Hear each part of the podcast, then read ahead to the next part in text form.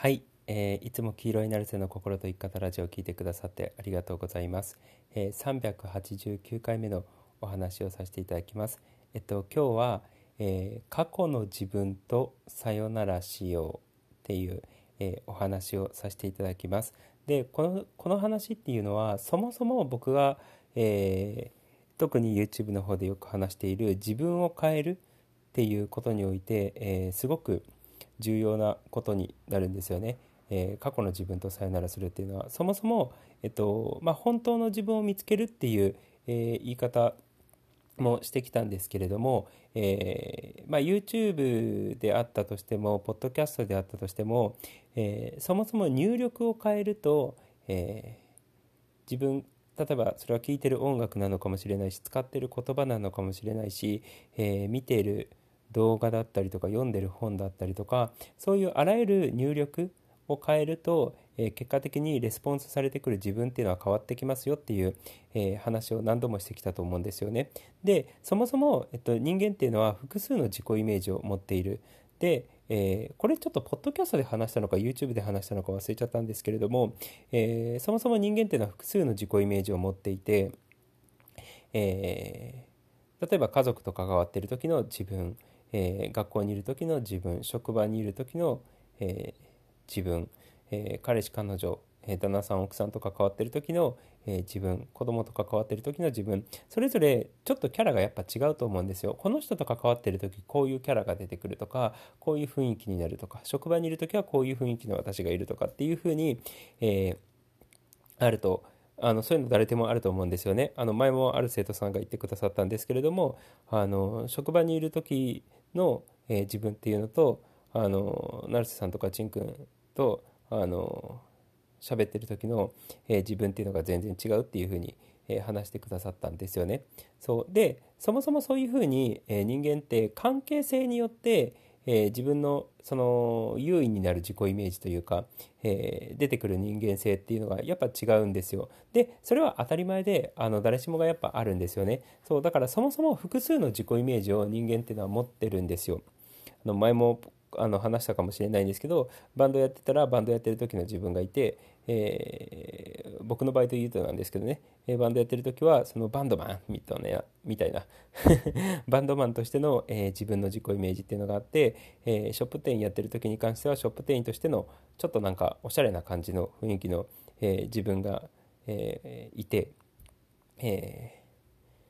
家族といる時は全然違ってやっぱりっていう感覚だったりとか、えー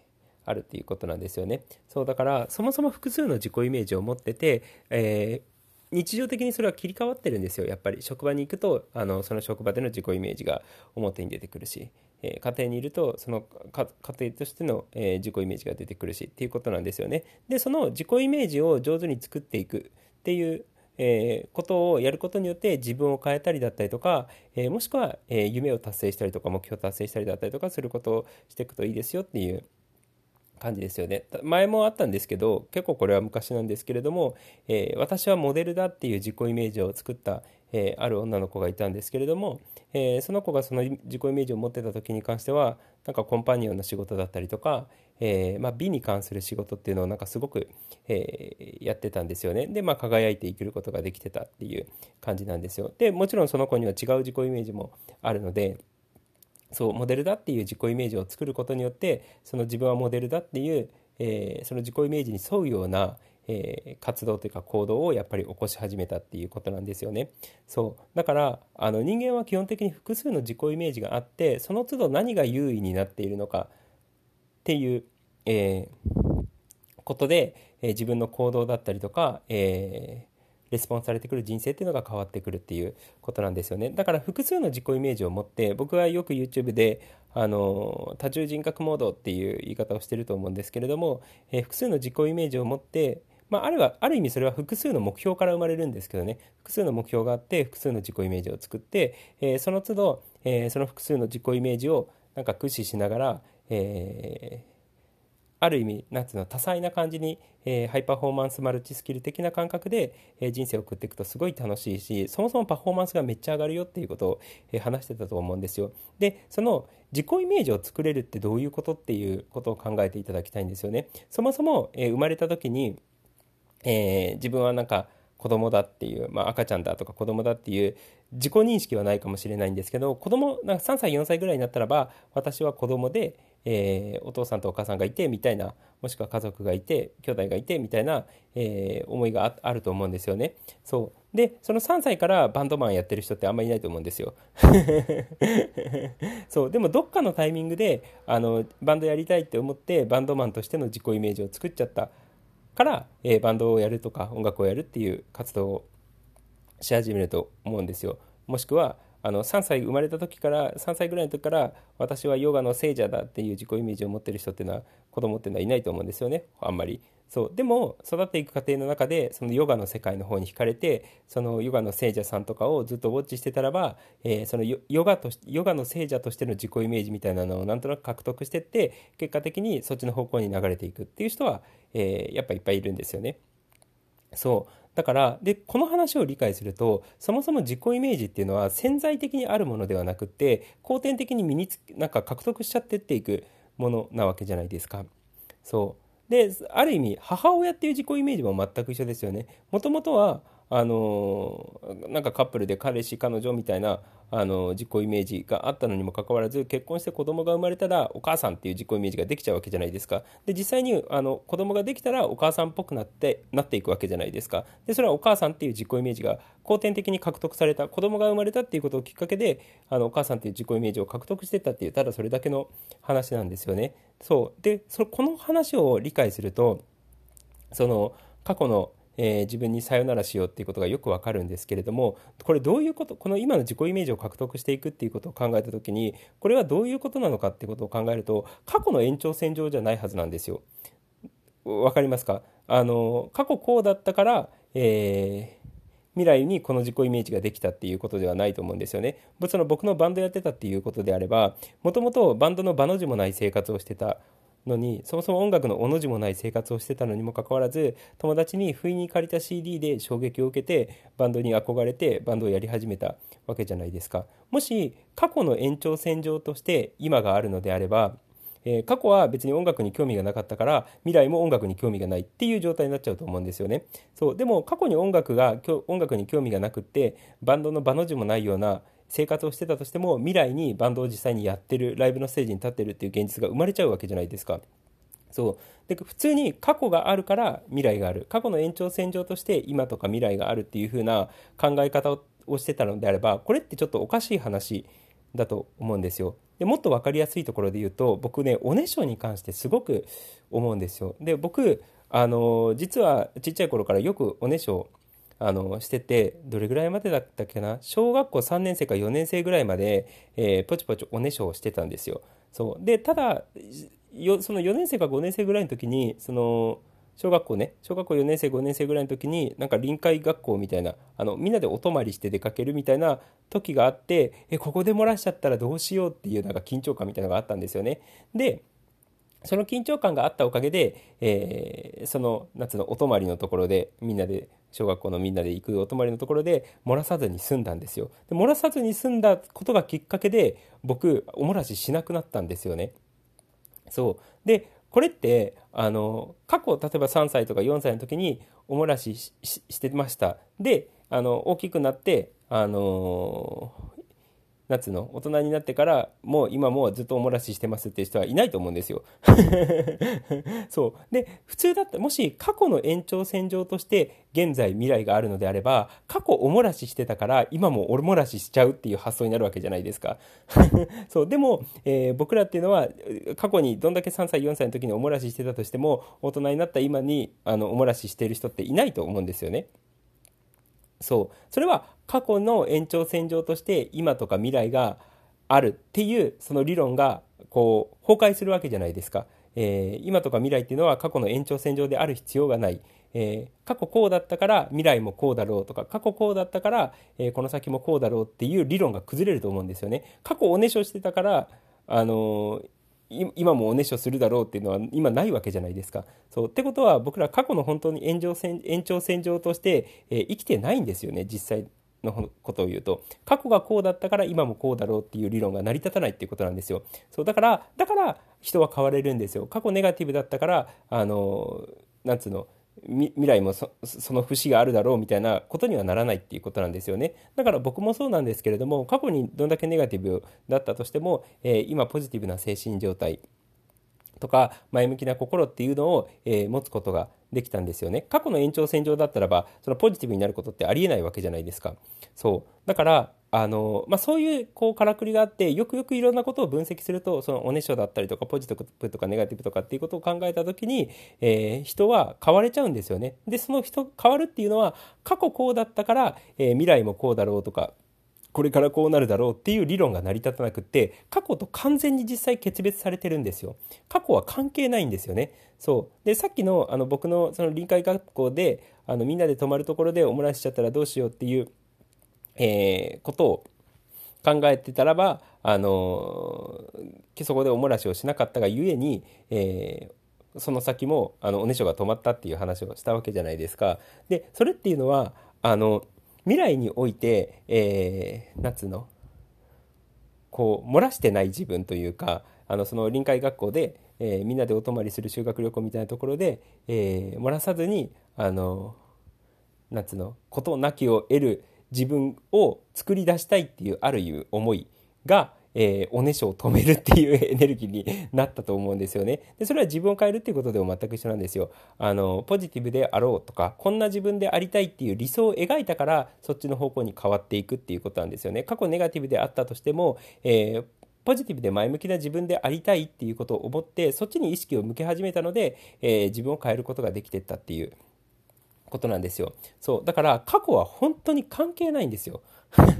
ただ多くの人の場合がその過去の記憶っていうのに引っ張られちゃうだけであの過去こうだったっていうところに意識が引っ張られちゃうので過去の延長線上として今とか未来を作っちゃうだけでその過去とそもそも決別して考えることができれば過去こうだったからこれからもこうだろうっていう発想にはなってかないのででどちらかというと未来にこうありたいのでこうありたいっていう未来にこうありたいっていうところを強く思うように、えー、なってくると人はどんどん変わっていくそれこそさっきの話で言うと新しい自己イメージだったりとか新しいセルフイメージを、えー、獲得していくことができるし、えー、幼い頃にやってなかったことであったとしても、えこれから始めたりだったりとか、えなっていくことができるっていうことなんですよね。そうだからちっちゃいうちにあの別に英語を学んでなかったとしても、えー、大人になってからでも英語を習得する人っているわけじゃないですか。そうそれはあの例えば海外で暮らしたいとか海外で暮らす必要ができちゃったがゆえに習得できちゃうっていうことなんですよね。そう過去の延長線上だったら英語なんて習得できないはずなのでそうだからあのまあそういう意味でね僕らっていうのは実際よくよく分析してみると、えー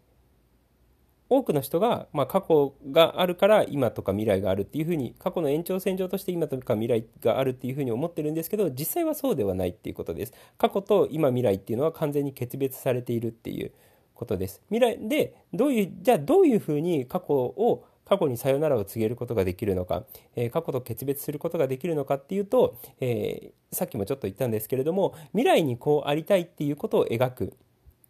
っていうことが、えー、すごく重要なんですよ。そう。だからあの過去の私がどうだったっていうのは基本的にはどうでもいいので。